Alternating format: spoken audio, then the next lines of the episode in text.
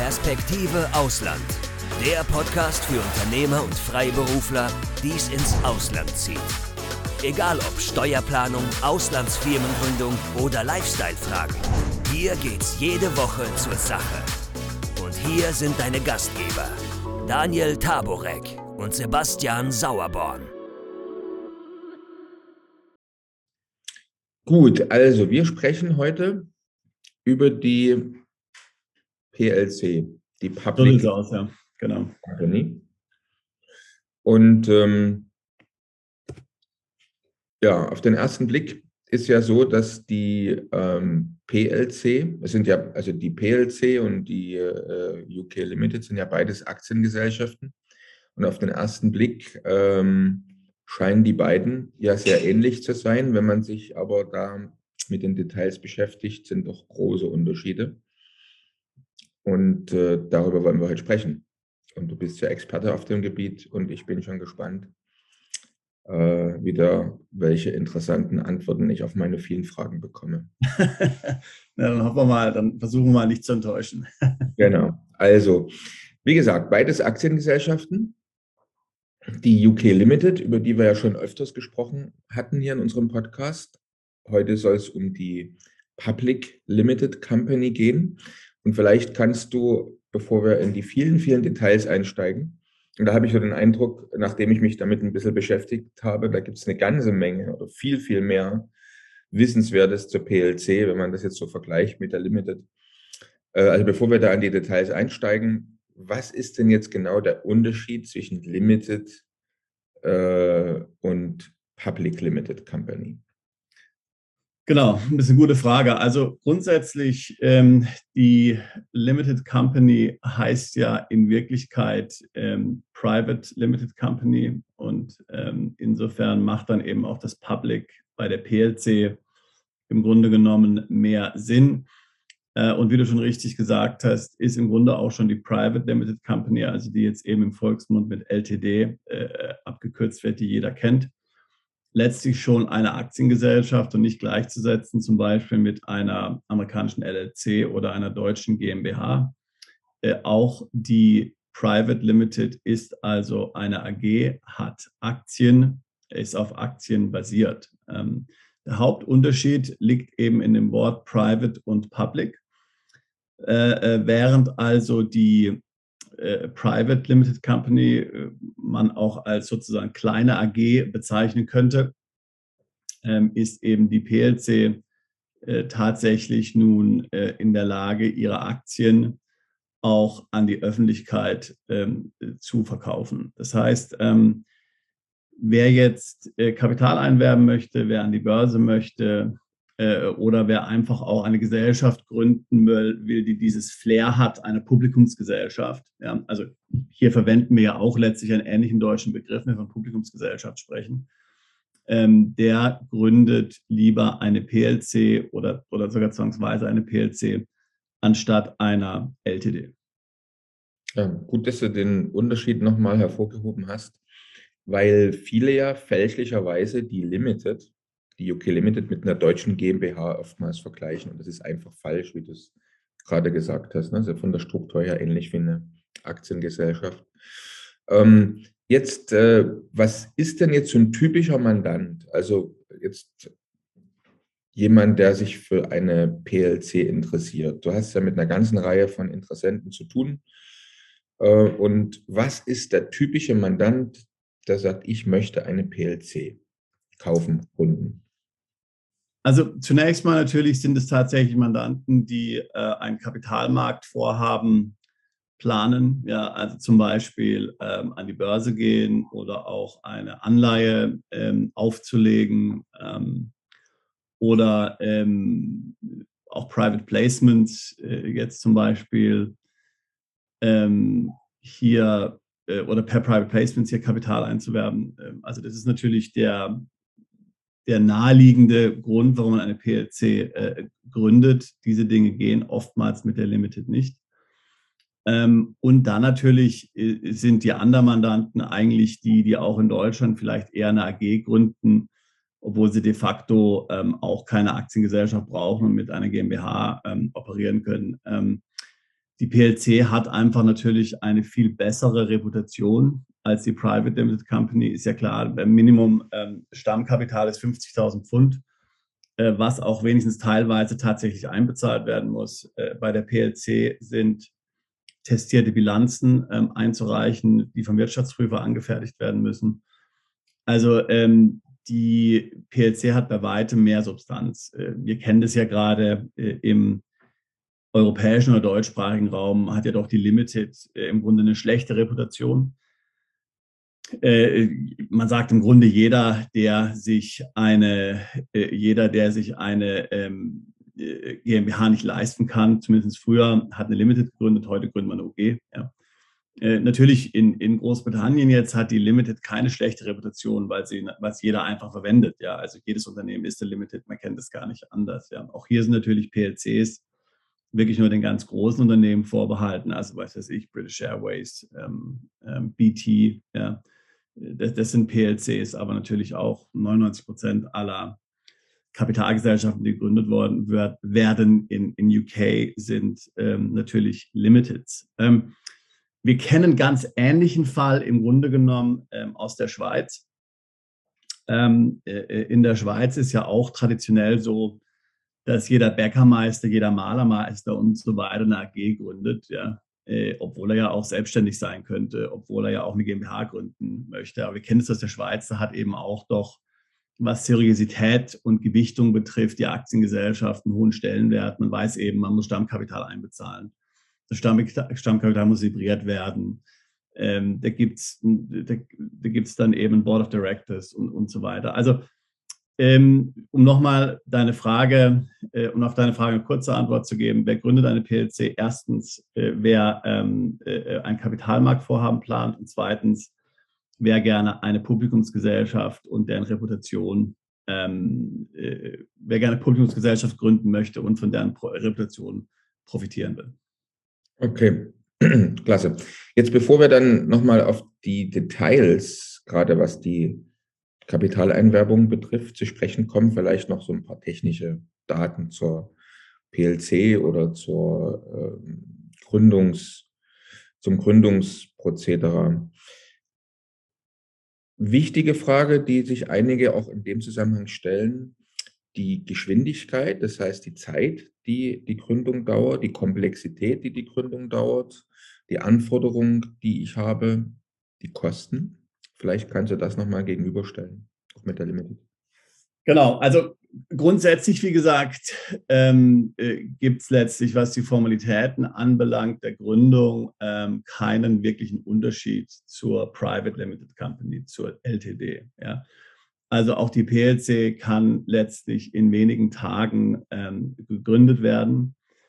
Die ganzen Zusatzanforderungen, zum Beispiel Stammkapital einbezahlen und sowas, das kommt alles hinterher. Ja. Es gibt also nicht jetzt wie in Deutschland oder in der Schweiz die Situation, wo man zunächst mal ein Sperrkonto braucht, dann das Stammkapital einbezahlt, dann die Firma gründet, dann dauert es wochenlang, bis das eingetragen wird äh, beim Register und ähm, dann wird das Sperrkonto in Bankkonto umgewandelt. Das, das gibt es alles nicht. Ja.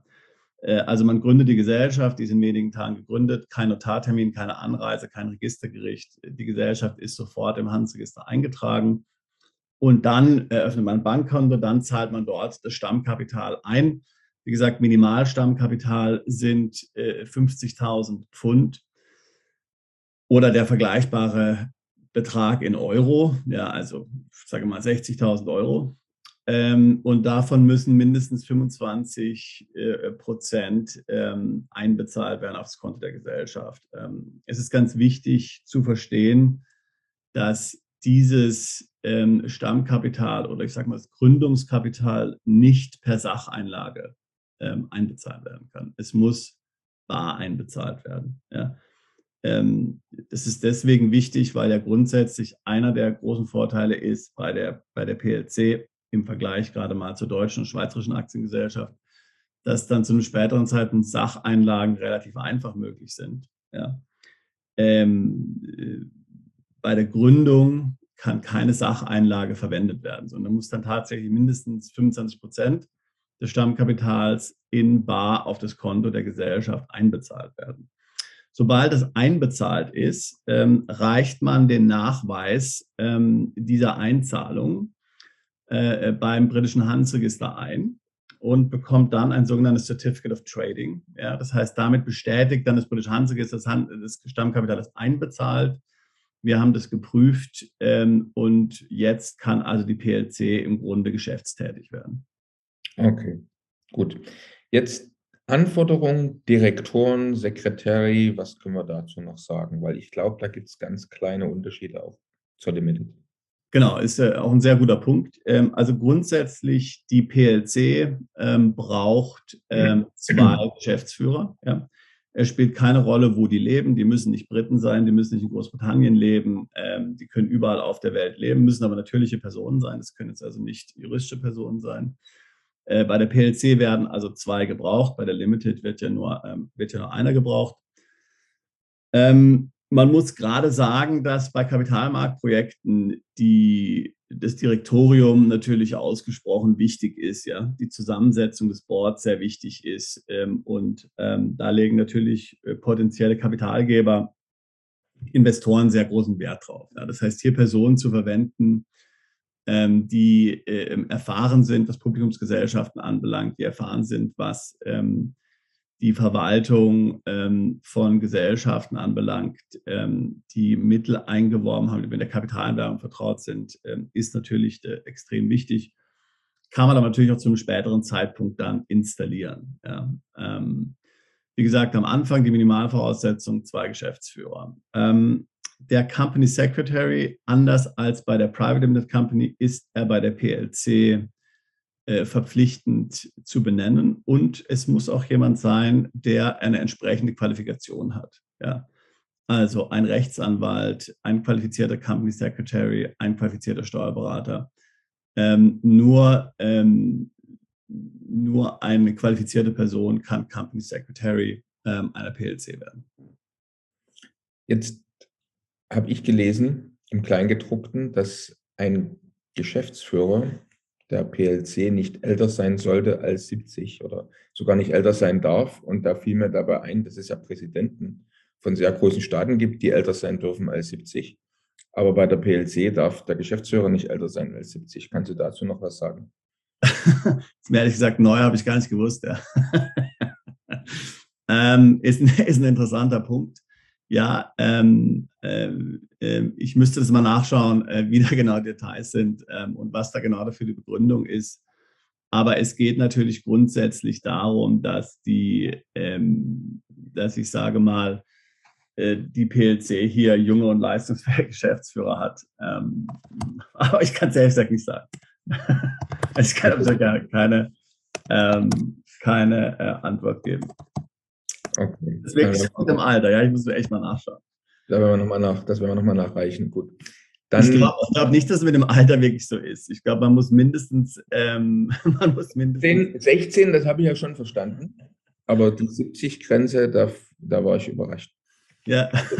Vielleicht gibt es ja da auch äh, neue Informationen. Apropos neue Informationen, Sebastian. Ähm, bei der Limited, bei der Private Limited, bei der LTD, äh, da heißt es ja oftmals, die macht eigentlich nach dem Brexit für Unternehmer, die in europäischen Ländern, also speziell in, der, in Ländern der Europäischen Union ansässig sind, nicht mehr viel Sinn.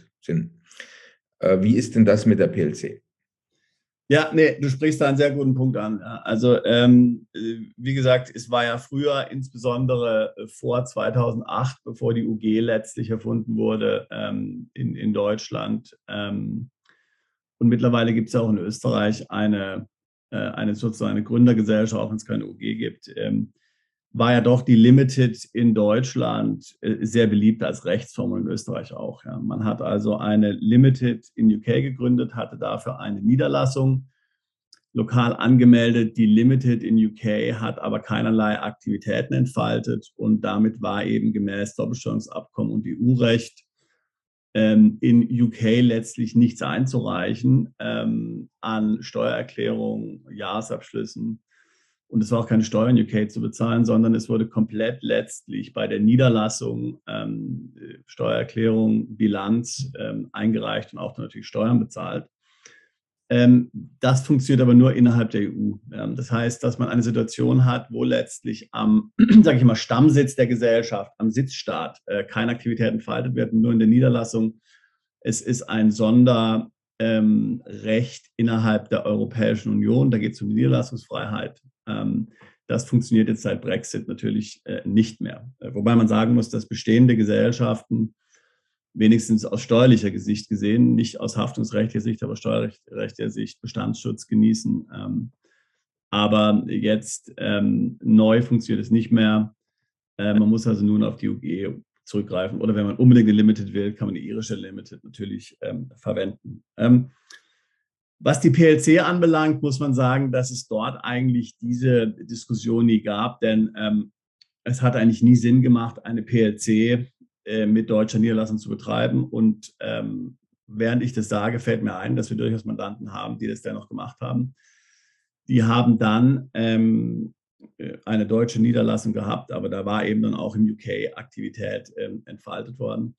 Aber weil ja letztlich die PLC ähm, meistens verwendet wird, erst, äh, erstens als Holdinggesellschaft ähm, oder als SPV, um, um Kapital einzuwerben, ja, oder eben auch als internationale Gesellschaft von London aus, fällt eben dieser Punkt betreffend der Niederlassung im Grunde weg. Ja. Also wenn jemand vorhätte, jetzt eine Gesellschaft zu gründen, die allein, ich sage mal in Deutschland oder Österreich, sich geschäftlich entfaltet, ja, aber keinerlei ähm, internationales Geschäft oder in Geschäft in UK macht, ähm, dem würde ich jetzt nicht empfehlen, eine PLC äh, zu gründen, die wird eher in anderen Bereichen verwendet. Okay, gut. Haben wir auch darüber gesprochen. Jetzt, ähm, wir haben über Direktoren gesprochen, über Sekretäre gesprochen, über die Sacheinlage äh, gesprochen, wobei da können wir nachher nochmal das äh, Detail vielleicht ein bisschen vertiefen, was die Kapitalerhöhung betrifft. Hm, ist denn jetzt, ist es bei der PLC einfacher zum Beispiel, weil das ist ja immer so ein heikles Thema, ein Bankkonto zu eröffnen? Also generell ist es ja weltweit eigentlich überall immer schwieriger geworden für gerade neu gegründete Gesellschaften, besonders dann, wenn man eben am Anfang wenig Substanz hat, Geschäftsführer nicht in dem jeweiligen Gründungsland wohnt, äh, ein seriöses Bankkonto, sagen wir mal so, zu eröffnen. Jetzt ist es ja so, bei einer PLC, die will ja Kapital einwerben, irgendwie funktioniert das ja ohne ein Bankkonto schlecht. Ähm, Jetzt hat die bessere Chancen, ein Bankkonto zu eröffnen im Vergleich zur Private Limited Company?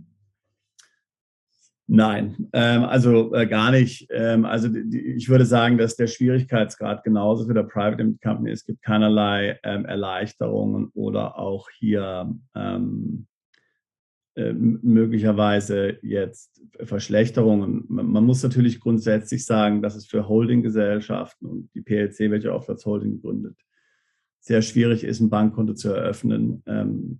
Anders als bei einer gewerblichen Gesellschaft, also Entschuldigung, anders als bei einer Gesellschaft, die jetzt ähm, äh, äh eher hier operativ tätig ist. Ja, also wenn ich jetzt irgendwie ein E-Commerce äh, habe und ähm, ich habe da ein Film Limited gegründet und ich habe da eine schöne Webseite, die ich zeigen kann, dann wird es relativ einfach sein mit dem Bankkonto. Ähm, bei einer PLC hat man vielleicht keine Webseite ähm, und, und die wird, ist als Holding tätig. Da würde ich sagen, ist das mit dem Bankkonto ähm, eher noch schwieriger, ja, aber nicht, weil es eine PLC ist, sondern ähm, weil es eine Holdinggesellschaft ist, ja. Also Bankkonto, genau, ist, ein, ist definitiv ein, ein kritischer Punkt. Ähm, man kann das sicherlich bei diesen Online-Banken probieren, Revolut, Wise und so weiter die werden dann immer sehen wollen, ähm, an welchen Projekten sich die Gesellschaft beteiligen wird oder schon beteiligt hat. Ja, man muss dann jede Menge Präsentationen, Org-Charts und so weiter dort einreichen. Ja, also ist, ist, nicht, so, ist, ist nicht so einfach. Ähm, äh, wir, wir empfehlen in der Regel Mandanten hier ähm, dann ein Treuhandkonto. Wir arbeiten mit einem Anbieter in UK zusammen, der äh, hier Konten bei äh, einer der größten Banken in UK eröffnet, in verschiedenen Währungen. Es ist keine Webseite gebraucht, muss man sehr wenig Informationen einreichen. Das geht sehr schnell. Das Konto ist innerhalb von, ich sage jetzt mal, zwei Wochen auf. Ja. Ähm, funktioniert also ähm, hervorragend. Man hat verschiedene Währungen. Ähm, also das empfehlen wir eigentlich den meisten Mandanten, äh, diesen Weg, ähm, diesen Weg zu gehen. Ne? Und das ist dann auch für die Kapitaleinwerbung geeignet, dieses Konto? Ja, absolut. Also ich würde, die sind sehr, ähm, wie gesagt, eine traditionelle Bank, ist nicht so eine Online-Bank, wo man dann bei jedem, mhm. ähm, wo man dann bei jedem Pipi hier ähm, 100 Seiten Verträge einreichen muss, ja, sondern die sind dort sehr, ähm, die sind dort sehr, ich sage mal, ähm, flexibel. Okay. Jetzt gehen wir mal zum praktischen Prozedere. Wie du gesagt hast, dauert es also wenige Tage. Ich habe jetzt meine PLC gegründet. Ich habe das äh, Gründungskapital eingezahlt, also mindestens die 25 Prozent. Ähm, Anforderung direkter Sekretär erfülle ich, ist alles ordnungsgemäß auch akzeptiert worden, alles eingetragen. Jetzt habe ich so ein Bankkonto, vielleicht das Treuhandkonto, vielleicht auch ein anderes Bankkonto. Wie geht es denn jetzt weiter? Das eigentliche Ziel ist ja eben, äh, Kapital einzuwerben. Jetzt gibt es ja verschiedene Möglichkeiten, Kapital einzuwerben. Du hast es ja im Prinzip vorher schon ähm, kurz erwähnt. Also ich habe einmal den Kapitalmarkt in Europa, ich hätte theoretisch den Kapitalmarkt in den USA. Ich kann, habe die Möglichkeit, ein klassisches IPO zu machen, Börsenlisting zu machen, vielleicht auch generell nur äh, Privatkapital einzuwerben.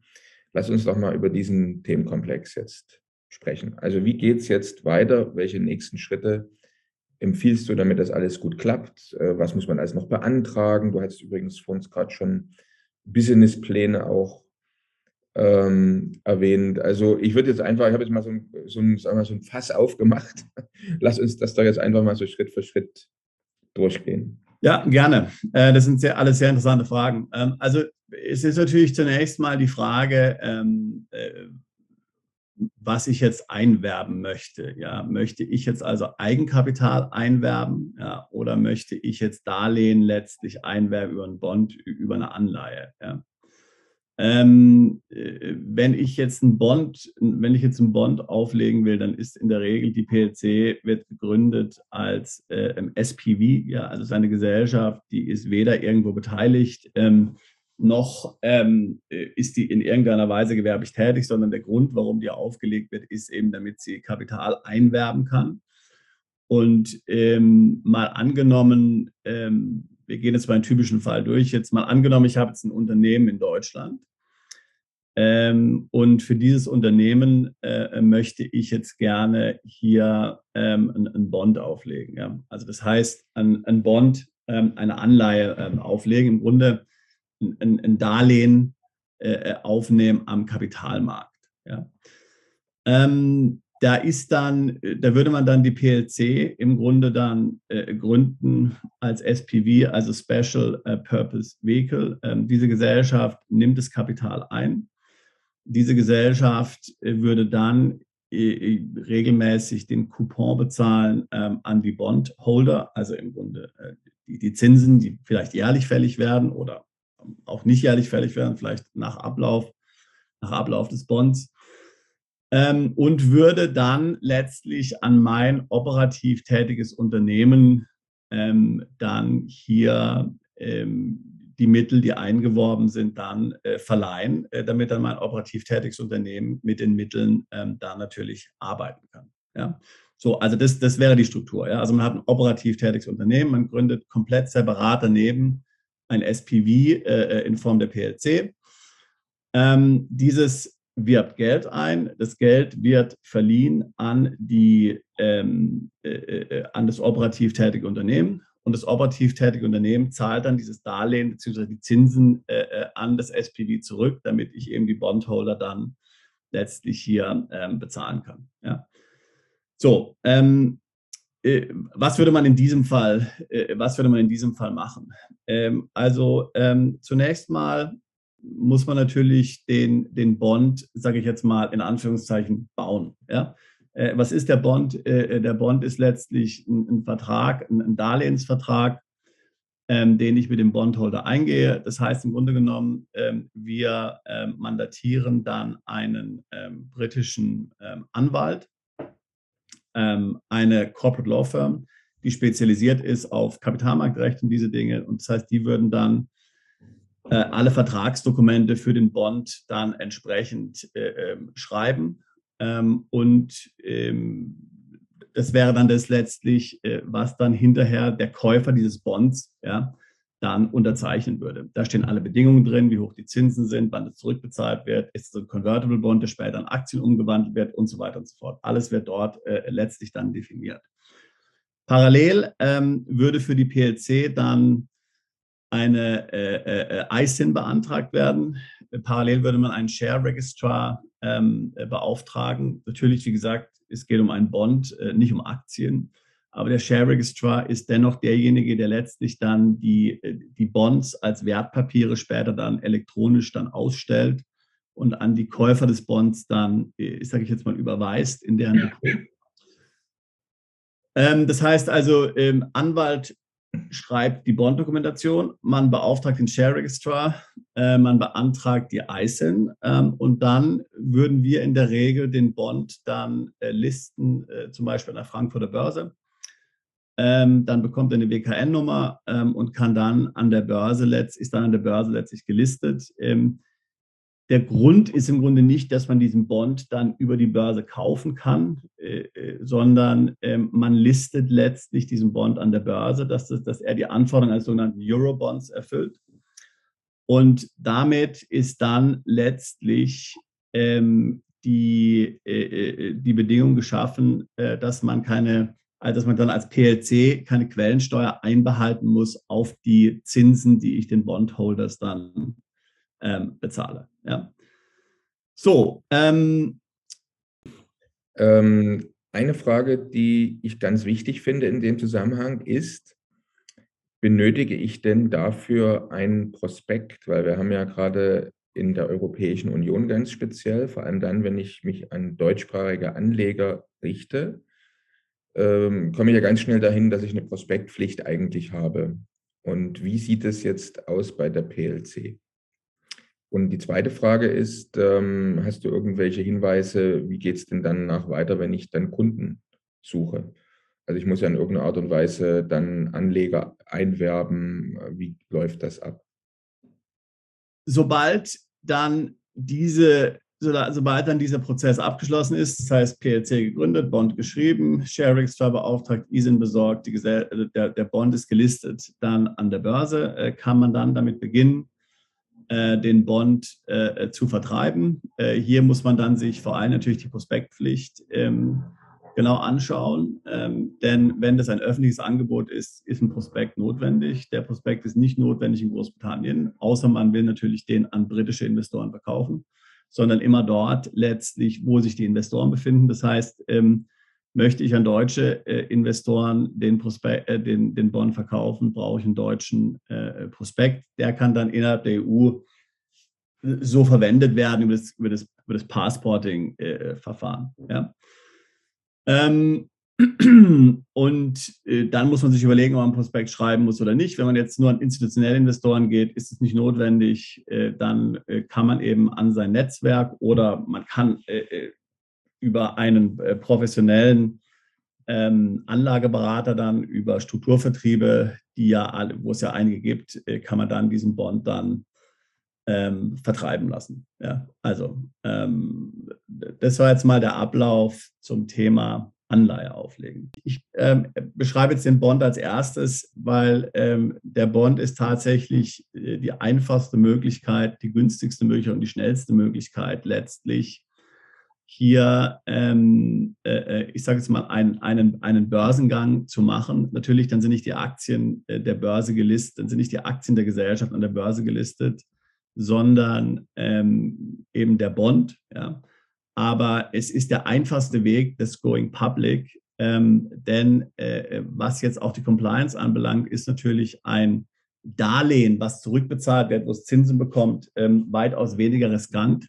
Und deswegen sind die die Anforderungen letztlich der Behörde und der Börsen natürlich sehr viel äh, geringer, als es jetzt bei einer Aktie wäre, wo es ja um Stammkapital und sowas geht. Ja. Muss ich aber kurz nachfragen, und zwar vielleicht die, äh, vielleicht kannst du noch erwähnen, wie lange dauert es ungefähr von der Zeit und mit welchen Kosten ist das nochmal verbunden? Also wir wissen ja jetzt schon ungefähr äh, die Zeit, die wir brauchen, um die PLC zu gründen, auch welches Kapital ich einzahlen muss.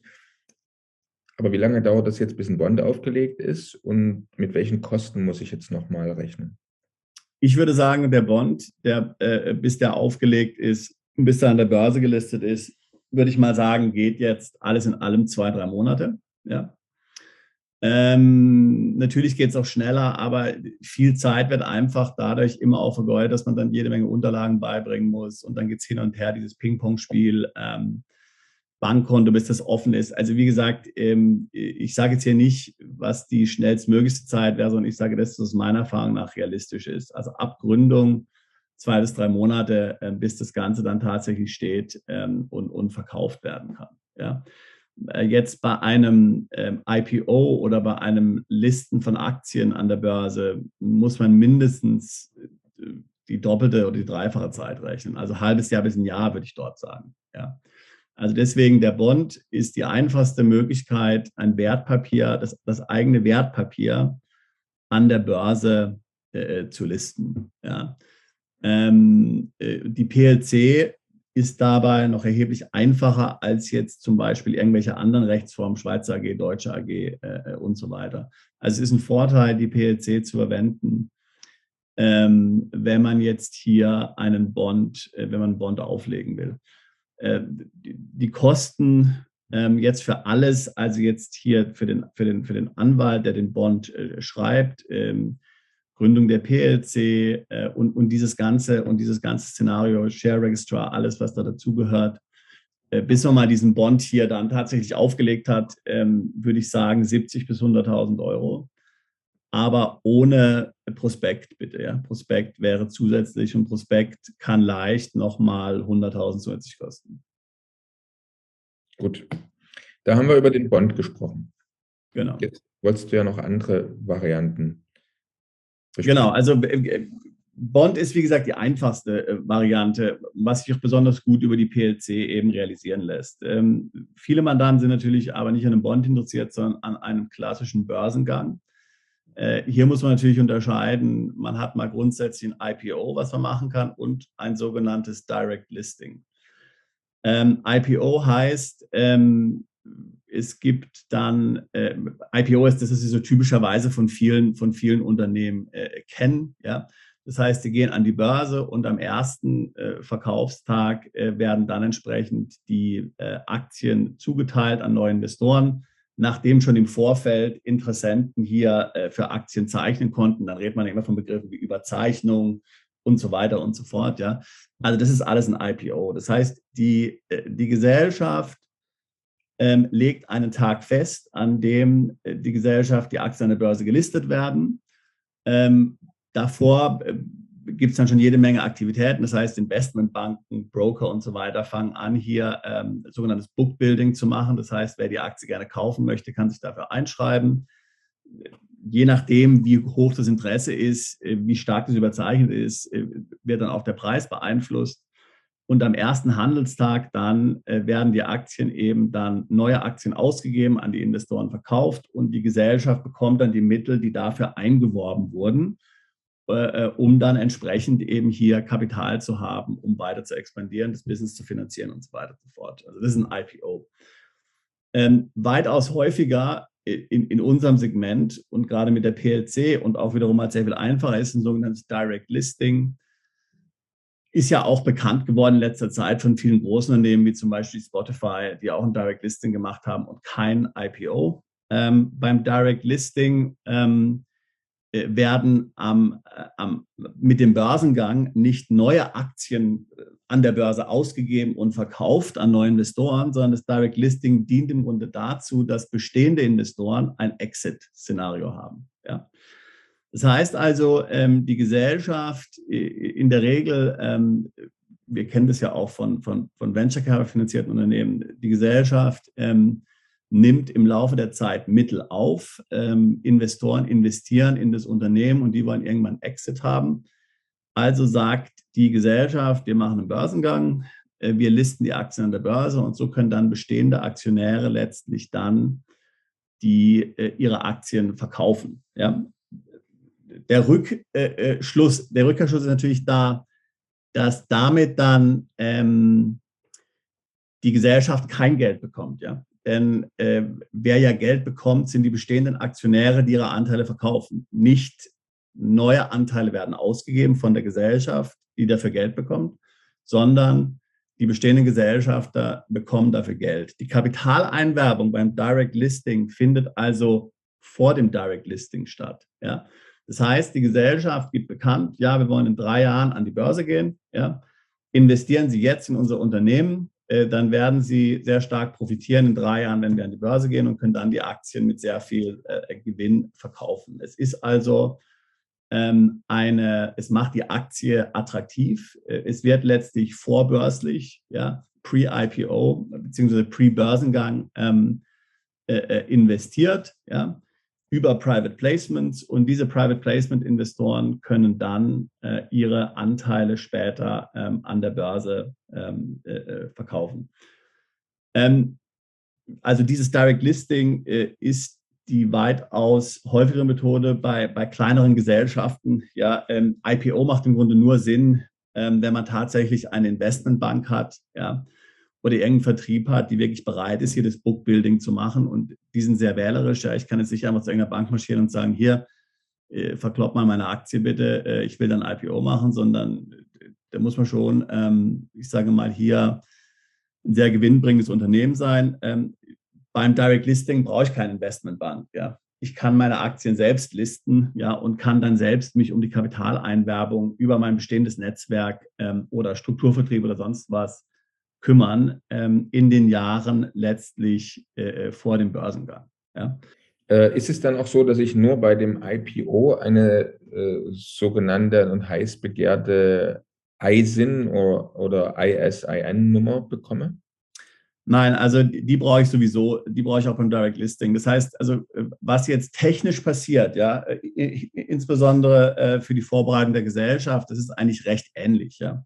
Also und sogar recht ähnlich wie beim Bond. Das heißt, zunächst mal brauche ich wieder einen Share Registrar. Das heißt, das ist eine, da gibt es verschiedene, ähm, da gibt es verschiedene Begriffe. Im Amerikanischen sagt man dafür Transfer Agent. Ähm, das ist also eine, äh, ein, ein spezialisierter Dienstleister, äh, äh, in äh, London, ähm, wir bezeichnen es auch als Issuer Services, der also dann Aktien elektronisch ausgibt, der Aktienüberträge bucht, ja, ähm, der also letztlich das Aktionärsregister verwaltet, was gerade natürlich bei Publikumsgesellschaften, wenn man jetzt Tausende von Aktionären möglicherweise hat, sehr wichtig ist. Ja. Alles der Share Extra. Den braucht man natürlich auch. Ja. Äh, auch wenn man jetzt ein Listing, äh, wenn man jetzt ein Listing macht und genauso braucht man auch beim IPO. Ähm, auch hier wieder stellt sich die Frage, brauche ich ein Prospekt oder brauche ich kein Prospekt? Ähm, äh, die Börse äh, braucht nicht unbedingt ein Prospekt, ähm, aber ist natürlich, je nachdem, an wen sich die Aktie richtet und an wen ich den dann verkaufen will, äh, muss ich, wie gesagt, dann ein Prospekt machen, die gleichen Regeln, natürlich wie bei jedem anderen Wertpapier, die gleichen Regeln auch beim Bond, was wir vorhin besprochen haben. Ist ein öffentliches Angebot, brauche ich ein Prospekt, kein öffentliches Angebot, ähm, brauche ich kein Prospekt. Ähm, äh, äh, dann ist natürlich hier äh, ein großer Unterschied, an welchem Börsenplatz ich gehe. Ja? Ähm, also es gibt sogenannte ähm, MTFs. Ja, also MTF ist, heißt Multilateral Trading Facility. Ja. Das heißt also, gerade die kleineren Börsenplätze sind alles MTFs. Also wenn wir zum Beispiel an Wien denken oder wir denken an Düsseldorf oder wir denken an Berlin, ja, oder auch Aquis ähm, in, äh, äh, in, in London. Das sind alles MTFs und das sind alles letztlich äh, privat regulierte Börsen. Ja, da wird, ist also nicht jetzt von der BaFin sind die reguliert, sondern die sind intern äh, reguliert. Man sagt auch, man, man redet auch von unreguliertem Markt. Unreguliert heißt einfach von gesetzlicher Seite sind die nicht reguliert. Ja. Ähm, das heißt, hier definiert jede Börse selbst, welche Gesellschaften sie haben will, wie die Compliance ist, ob sie irgendeinen Mindestumsatz erwarten, ein Mindestkapital erwarten. Also da gibt es die verschiedenen, äh, verschiedensten Regelungen, Branchen und so weiter und so fort. Ähm, das ist also letztlich für kleinere Unternehmen. Ja. Ähm, und dann gibt es natürlich die regulierten Börsenplätze. Also da reden wir jetzt hier zum Beispiel natürlich ähm, der Main Market in Frankfurt oder wir reden jetzt hier auch der Main Market in London. Ja. Ähm, äh, da sind in der Regel hohe ähm, äh, Mindestkapitalanforderungen notwendig, was weiß ich, 30 Millionen, ähm, äh, 30 Millionen Kapital äh, oder sowas. Ja. Und ähm, diese, da ist dann das Listing letztlich gesetzlich reguliert. Ja. Ähm, was den Vorteil hat letztlich, dass ich dann auch eine Garantie habe, wenn mir der Regulator die Börsenerlaubnis erteilt, dass mich dann die Börse listet. Äh, bei den MTFs ist es immer so ein bisschen ein Beauty-Contest. Ja? Mag mich die Börse, mag die meine Branche, mag die mein Unternehmen, findet die mich nett, dann können die mich listen, ansonsten können sie mich nicht, können sie mich nicht listen. Ja? Also jetzt mal so ein bisschen überspitzt gesagt. Ja? Aber wenn ich jetzt an eine große Börse gehe, wie zum Beispiel ähm, äh, den regulierten Markt in Frankfurt oder den regulierten Markt in London, da wird dann bei der BaFin oder in England bei der FCA ein Prospekt eingereicht. Äh, da wird dann letztlich hier die Börsentauglichkeit geprüft. Äh, und wenn die mir die Börsenzulassung erteilen, dann muss mich dann die Börse listen. Ja. Ähm, der Unterschied ist natürlich im Wesentlichen Preisunterschied. Ja. Also so ein Listing an einem regulierten Markt, würde ich sagen, da sind wir leicht Minimum bei 300.000 bis 500.000 äh, an Kosten. Während jetzt die Kosten bei einem unregulierten Markt oder bei einem MTF, äh, Wien, Aquis ähm, und, und so weiter, äh, vielleicht bei der Hälfte liegen, ein Drittel bis die Hälfte. Ja. Das heißt, oftmals ist es für äh, kleine Unternehmen natürlich besser und erschwinglicher, ähm, an einem MTF gelistet zu werden, also einem kleineren, an, oder, oder beziehungsweise die meisten Börsen haben ja regulierte Segmente und unregulierte Segmente. Also ein MTF ist im Grunde das, das börsenregulierte oder unregulierte Segment. Man sagt auch auf Deutsch freier Markt, ja, ähm, an äh, äh den verschiedenen Börsenplätzen. Wie sieht es denn jetzt generell aus? Wem empfiehlst du jetzt für die Kapitaleinwerbung, sich eher in Richtung äh, USA zu orientieren? Also Weil ist immer eine Frage. Der Kapitalmarkt ist am Ende. Der Börsenplatz ist immer eine Frage, wo die Investoren sind. Ja. Ähm, man muss sich das äh, jetzt mal ähm, so vorstellen, dass es da vor allen Dingen um Connectivity geht. Und Connectivity meine ich jetzt Connectivity im ganz, ganz ähm, primitiven Sinn letztlich. Ja, also wenn ich jetzt zum Beispiel ähm, in also die, die, Nasdaq hat ja diesen sehr schönen Stock Exchange hier in Kopenhagen ja, oder in, in, in Nordeuropa. Ja.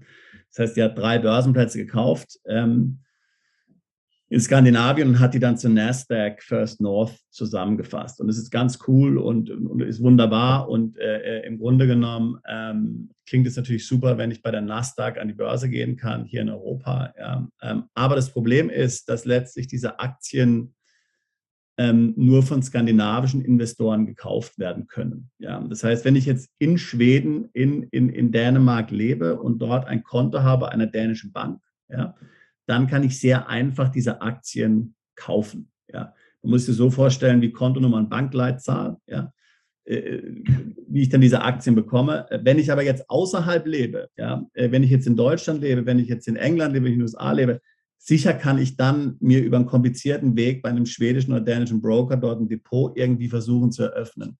Aber es ist wahnsinnig kompliziert. Ja? Und, und so muss man sich das ähm, äh, immer mit vorstellen. Das ist, wenn ich von Connectivity spreche. Ja? Also das Gleiche geht natürlich auch in den USA. Es ist in den USA extrem schwierig, ähm, ähm, Aktien zu kaufen, ähm, von Unternehmen, die nicht an den großen Börsen gelistet sind. Ja. Äh, und schon auf jeden Fall schwieriger, Aktien zu kaufen von nicht an amerikanischen Börsen gelisteten Unternehmen. Ja, wenn ich an einer amerikanischen Börse gelistet bin, das gleiche wieder. Ich habe da eine sogenannte USIP-Number, ähm, also das ist eben die amerikanische äh, Börsenkennung, entspricht ungefähr der ISIN. Ja.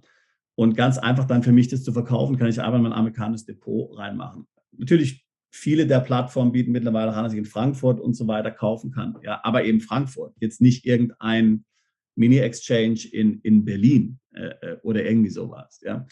Das heißt also, man muss wirklich drauf schauen, äh, ähm, wo sind meine Investoren? und wenn ich an amerikanische Investoren ähm, mich richten möchte, ja, und hier auch einen größeren Markt angehen will in den USA, dann ist es sicherlich entscheidend, dass die Aktie dann in den USA gelistet ist. Ja, und nicht an irgendeinem PP-Exchange in Europa, weil die amerikanischen Investoren dann die Aktie nicht kaufen können oder nur von hinten durch die Brust ins Auge. Ja. Also das ist kein, das ist kein direkter Weg dazu, ähm, die Aktie zu kaufen. Und das Gleiche gilt auch in Europa. Also die, die, die englischen Börsenplätze, es gibt hier zum Beispiel Aquis, ist es ein kleiner englischer Börsenplatz. Ähm, ähm,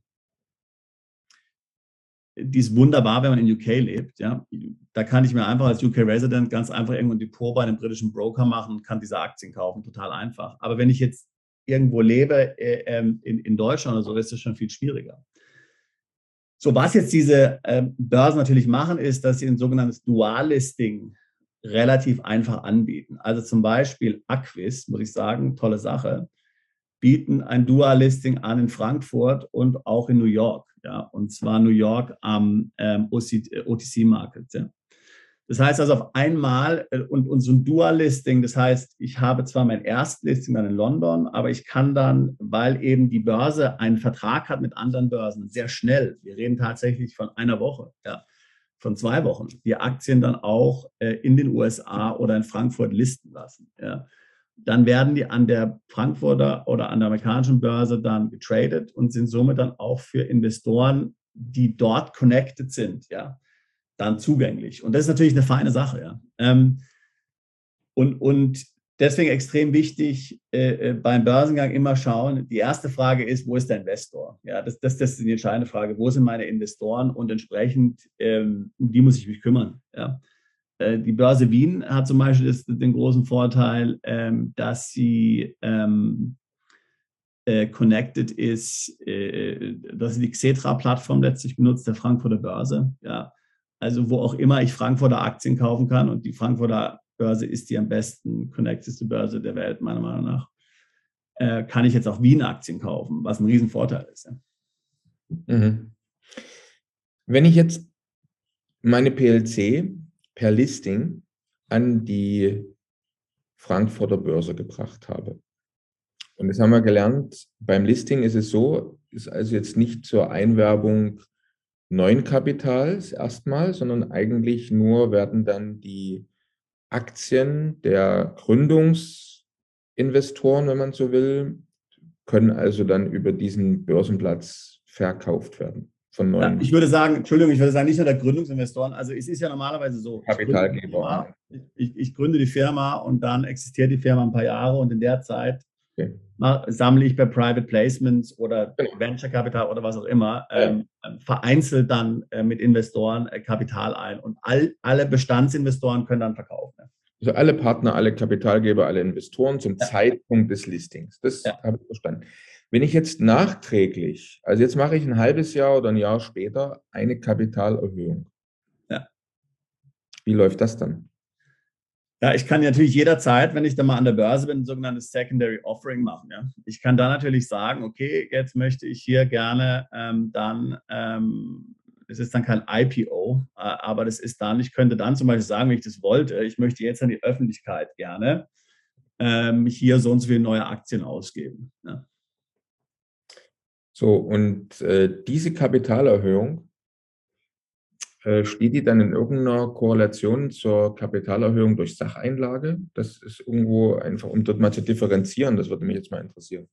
Mm, ähm, nee, das ist eigentlich was anderes. Und ähm, wir müssen dazu ähm, jetzt nochmal im Grunde genommen separat sprechen, weil das ist natürlich ein ganz wichtiges Thema. Denn bevor ich jetzt natürlich tatsächlich an die Börse gehe, ja, ähm, beim Bond ist das jetzt nicht das Thema, ähm, weil beim Bond wird ja Geld verliehen. Ähm, aber ich kann halt ja kein leeres Unternehmen an der Börse listen. Ja. Also ich kann natürlich nicht sagen, ich gründe jetzt meine PLC äh, und dann mache ich die ganzen Maßnahmen, was weiß ich, Share Registrar und so weiter und so fort und dann bringe ich dieses Unternehmen an die Börse. Das ist ja leer. Ja. Da, da ist ja nichts drin. Ähm, das heißt, erstmal würde die Börse gar nicht erlauben, dass ich das an die Börse bringe. Ja. Ich habe ja zwei Möglichkeiten. Entweder habe ich ja vor dem Börsengang äh, Investoren, die Geld in die Firma im Prinzip einbezahlen oder ich habe eben die Sacheinlage. Das sind so die zwei Varianten.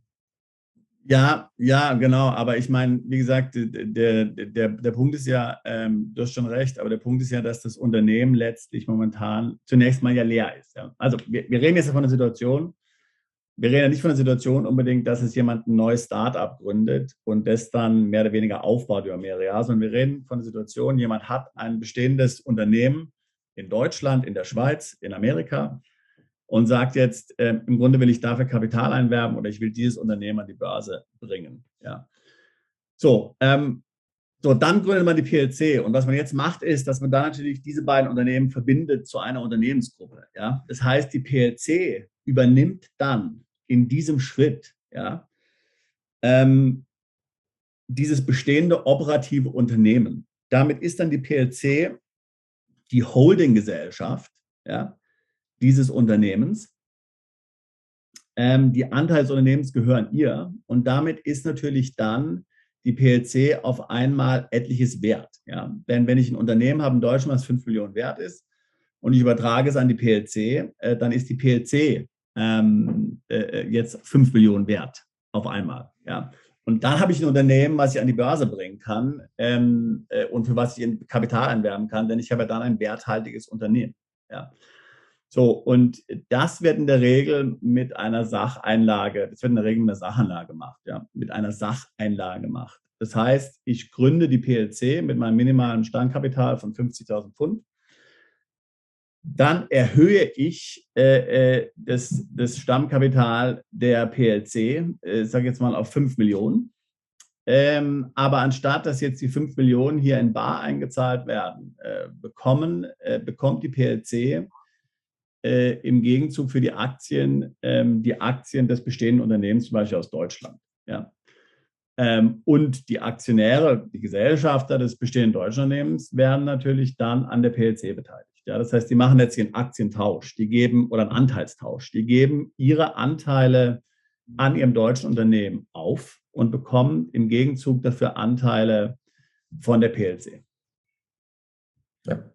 Und jetzt ist ja so, dass, äh, wie du vorher schon erwähnt hast, haben wir bei der PLC, bei der UK PLC die Besonderheit, dass die Sacheinlage dort auf eine besondere Methode ähm, gerechnet werden kann, sagen wir es einfach mal so. Also das Discounted Cashflow ist dort ja äh, immer wieder, taucht dort immer wieder auf.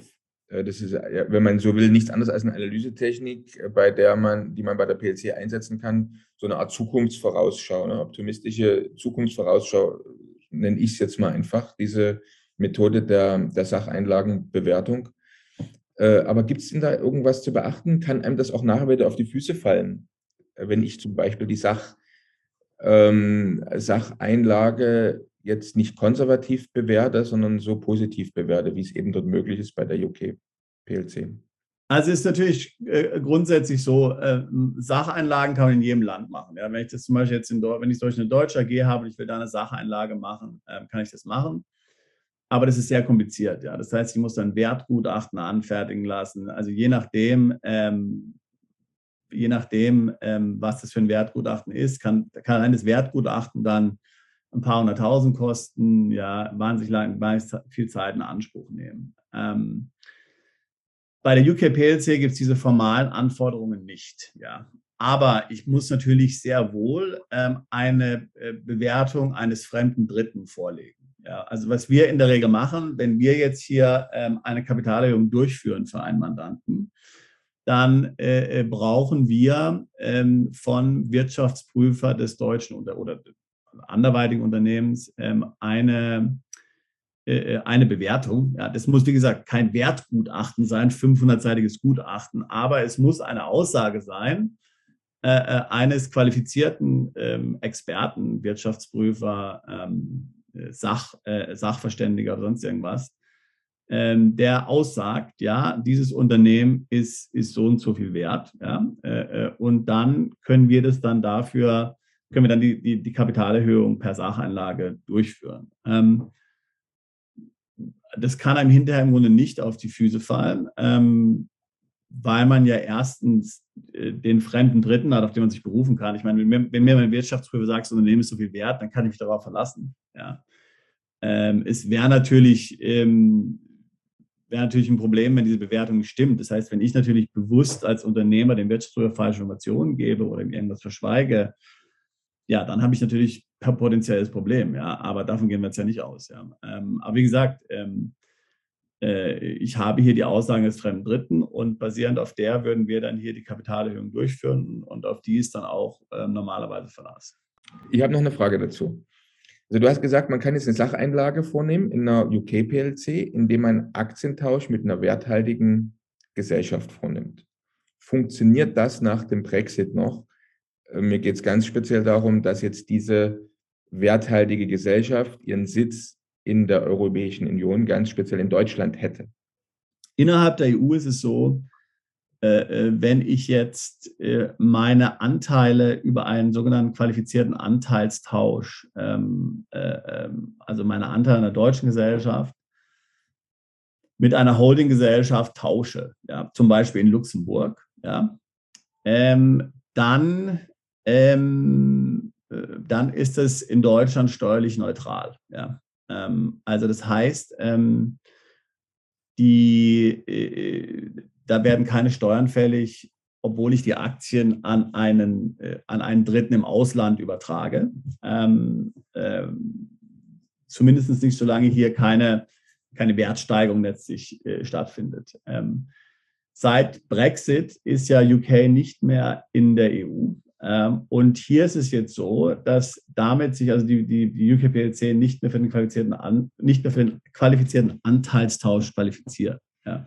Das heißt, wenn ich jetzt ein sehr werthaltiges Unternehmen habe in Deutschland und ich möchte hier die Anteile äh, tauschen mit der UKPLC im Rahmen eines Anteilstauschs, muss ich da sehr genau ähm, mich ähm, damit befassen, was das steuerliche Konsequenzen hat. Ähm, man kennt ja hier auch äh, dieses Thema ähm, gerade im Start-up und Venture-Kapitalbereich, äh, wenn es um die USA geht, der sogenannte Delaware Flip, ja, ist letztlich genau das Gleiche. Also wenn ich amerikanische Venture-Kapitalgeber habe, die wollen eigentlich nie in deutschen, Investor, in deutschen Unternehmen investieren, die wollen immer nur in amerikanisch investieren. Wenn ich dann also ein deutsches Startup habe, dann muss ich das auf dem gleichen Weg, den ich jetzt für die PLC beschrieben habe, mit der Delaware-Gesellschaft machen. Das nennt man Delaware Flip. Ja ähm, äh, ist also ein sehr ähm, bekanntes Problem auch in Deutschland und man kann sich da äh, durch deutsche äh, Anwälte und Steuerberater sicher beraten lassen. Ähm, die Lösung ist, nur um das ganz kurz hier einzubringen, ähm, dass ich nicht selbst die Anteile in deutschen Unternehmen halten sollte, sondern eine Holdinggesellschaft. Ja. Wenn eine Holdinggesellschaft den Anteilstausch vornimmt, dann ist gemäß ähm, äh, ähm, dem Holdingprivileg äh, sind entsprechende Veräußerungserlöse, wenn bestimmte Maßnahmen erfüllt sind, Mindesthaltedauer, Mindestprozentsatz, äh, dann äh, steuerlich neutral. Ja. Um das nochmal zu unterstreichen, du redest jetzt von einer europäischen Holdinggesellschaft, also von einer ja, genau. Holdinggesellschaft. Also, genau. also zusätzlich der Holding, die ich in, also ich habe das Konstrukt im Prinzip, ich habe die UK Holding, dann habe ich eine europäische Holding, nicht eine europäische, eine Holding in der Europäischen Union.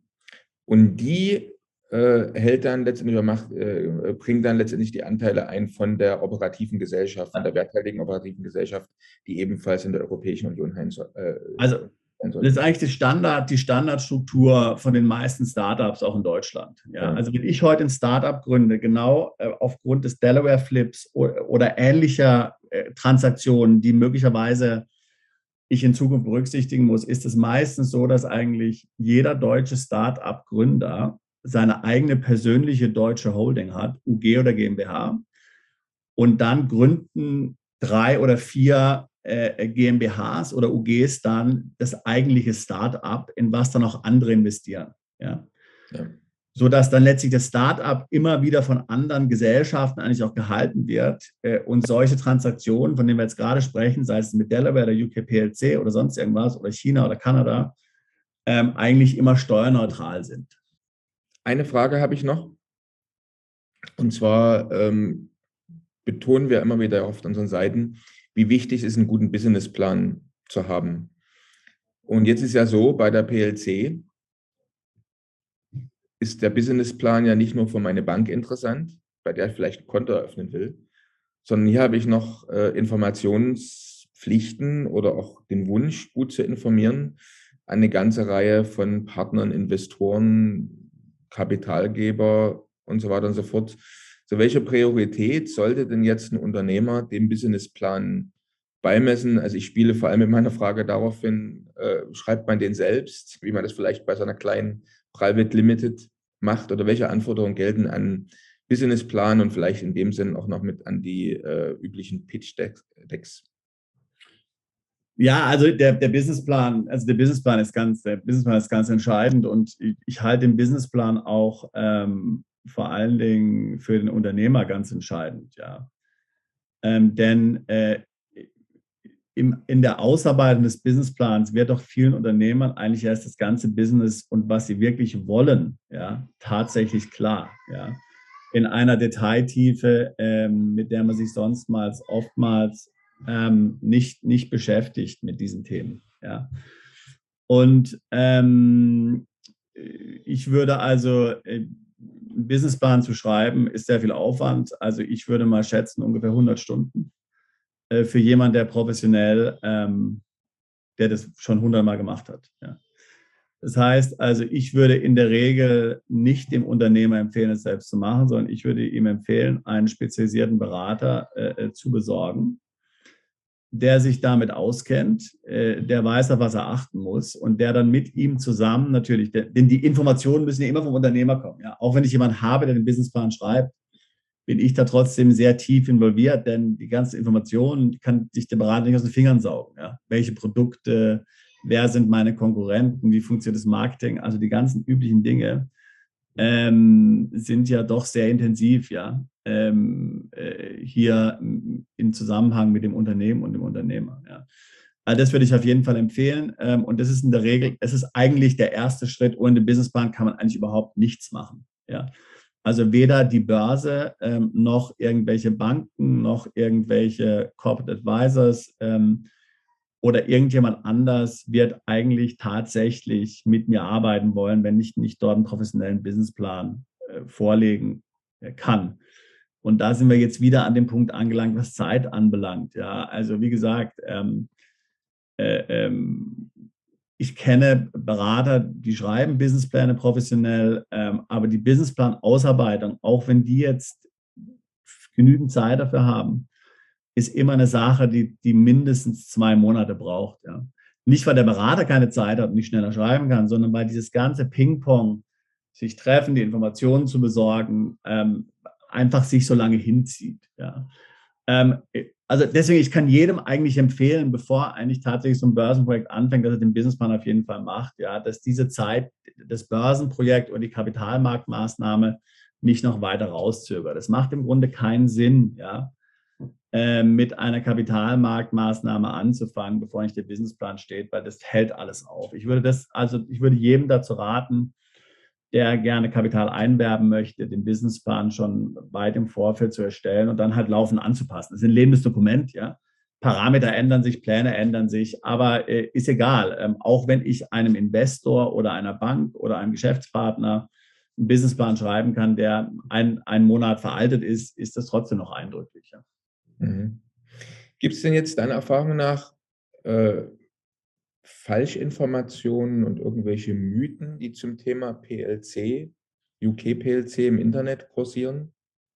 Ja, also ein, ein, ganz wichtiger Mythos, ja, ein ganz wichtiger Mythos ist natürlich zunächst mal ähm, äh, äh die Sache mit dem, äh, mit dem Brexit. Ja, also ich meine, ähm, äh, viele fragen sich natürlich, ähm, macht die PLC jetzt noch keinen Sinn oder nehmen mal an, dass eigentlich die PLC nach dem Brexit äh, äh, eigentlich keinen Sinn mehr macht. Ja.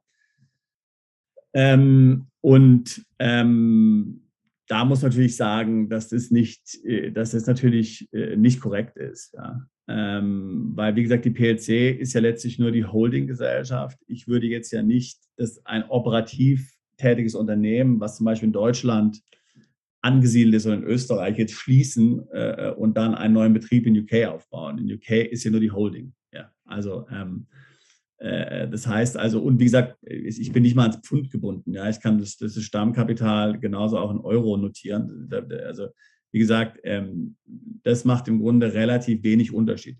Wir haben ja schon gerade eben gesprochen über qualifizierten Anteilstausch und solche Dinge. Da ist natürlich dann schon ähm, Brexit dann, äh, Brexit dann Thema. Ja.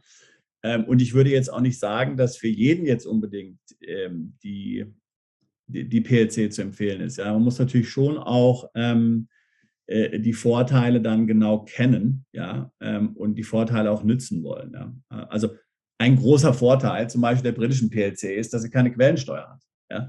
Wir kennen ja Deutschland bei Aktiengesellschaften 25 Prozent Quellensteuer, Schweiz 35 Prozent, USA 30 Prozent. Ja.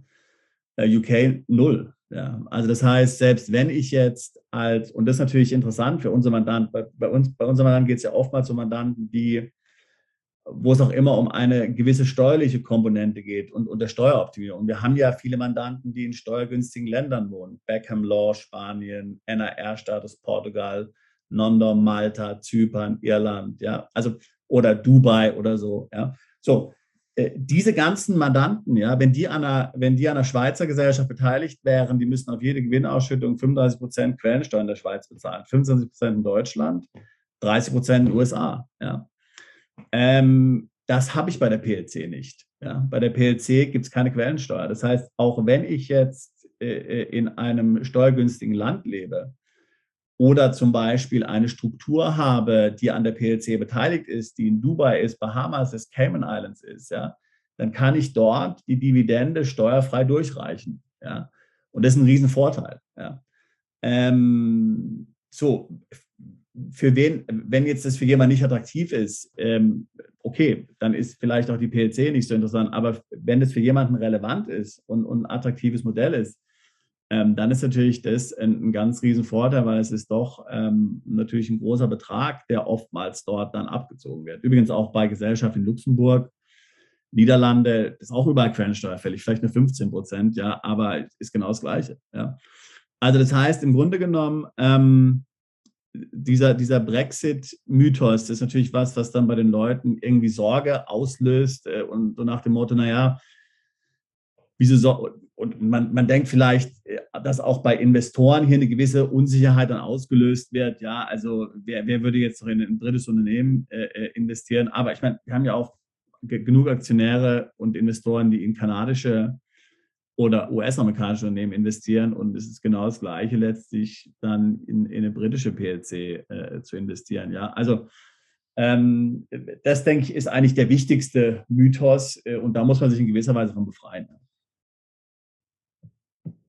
Okay, jetzt Zuschauer, Zuhörer, die das jetzt alles interessant finden und sagen, das wäre was für mich wie gehen die jetzt vor? Was ist der nächste Schritt? Also wir haben spezifisch für unser PLC ähm, Beratungs- und Informationsangebot eine Webseite erstellt, die heißt ukplc.services, also ukplc.services. Ähm, ist auch auf den anderen Webseiten überall verlinkt. Ähm, jeder, der an dem Thema Interesse hat, würde ich sagen, äh, schaut sich diese Webseite an und äh, dort ist alles im Detail beschrieben. Und wenn dann äh, äh, konkretes Interesse besteht äh, äh, und man möchte gerne ähm, sein Vorhaben im Rahmen eines Beratungsgesprächs ähm, dann weiter vertiefen, kann man auch dieses direkt dann über die gleiche Webseite buchen. Okay, dann haben wir diese wichtige Frage zum Schluss auch noch geklärt. Dann bedanke ich mich bei dir. War wie immer sehr interessant. Bis zum nächsten. Mal. Bis zum nächsten Mal, Daniel. Ciao. Bis zur nächsten Folge von Perspektive Ausland, der Podcast für alle Unternehmer, die es ins Ausland ziehen. Übrigens, wenn ihr keins unserer interessanten Videos mehr verpassen wollt, dann klickt doch jetzt gleich auf den Abonnieren-Button und auf die Glocke. Auch über Kommentare, Fragen oder einen Daumen hoch freuen wir uns sehr.